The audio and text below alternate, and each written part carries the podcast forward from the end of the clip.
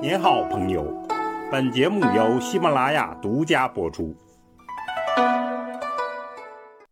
听段子学书法，我们继续说碑帖段子。今天说赵孟頫的行书《洛神赋》，透视女神之恋。前面说了，赵孟頫最大的痛苦就是二臣身份。他最大的努力就是全面复古、复兴汉文化。那么，在他所有的行书中间，书写《洛神赋》，其实透露了他一些隐秘的内心。《洛神赋》大家知道是曹植的作品，他为什么写呢？其实，洛神之恋象征着他自己一段痛苦的恋情。后来，王献之。把《洛神赋》写成了书法史上的里程碑，御版十三行。他为什么写此作呢？也是因为有一段恋情，我们讲过。那么，全面继承二王的赵孟頫，自然对此是深有同感。我们前面讲王献之作品的时候，讲过这段故事的高潮部分，现在我们就来讲结尾的依恋文字。于是越北至过南港，于是就越过了北边的沙洲，走过了南边的山岗。于素岭回青阳，说女神呢转动她洁白的脖颈，转回她清秀的眉目。动朱唇以徐言，陈交接之大纲，说他鼓动着他红色的嘴唇，慢慢的言语，陈述他以往交接的大致情状。恨人神之道疏兮，怨圣年之末党，就是怨恨。神和人之间的道不相同，埋怨他们盛年之间无法如愿以偿。抗罗妹以掩啼兮，哀一世而异乡。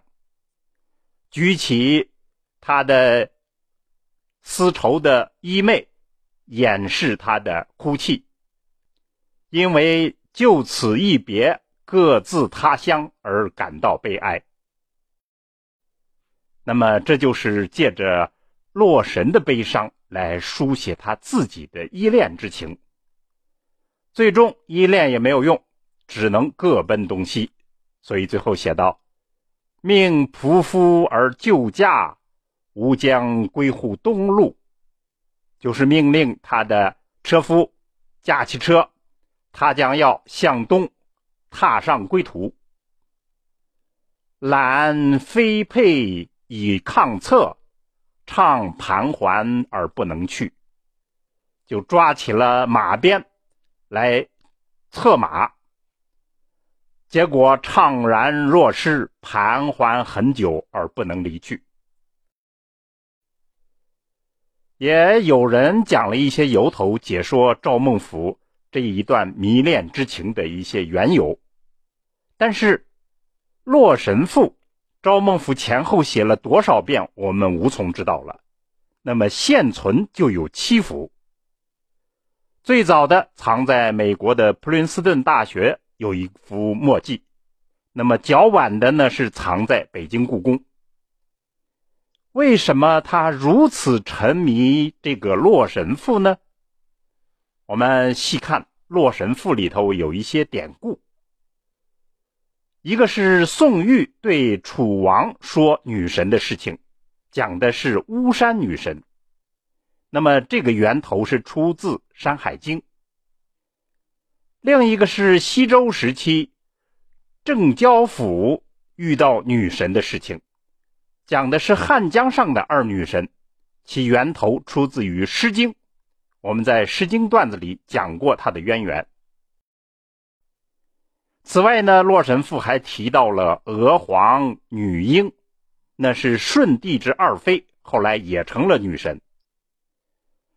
如此多历代绵延不绝的神女之恋，其实有着广泛的象征意义。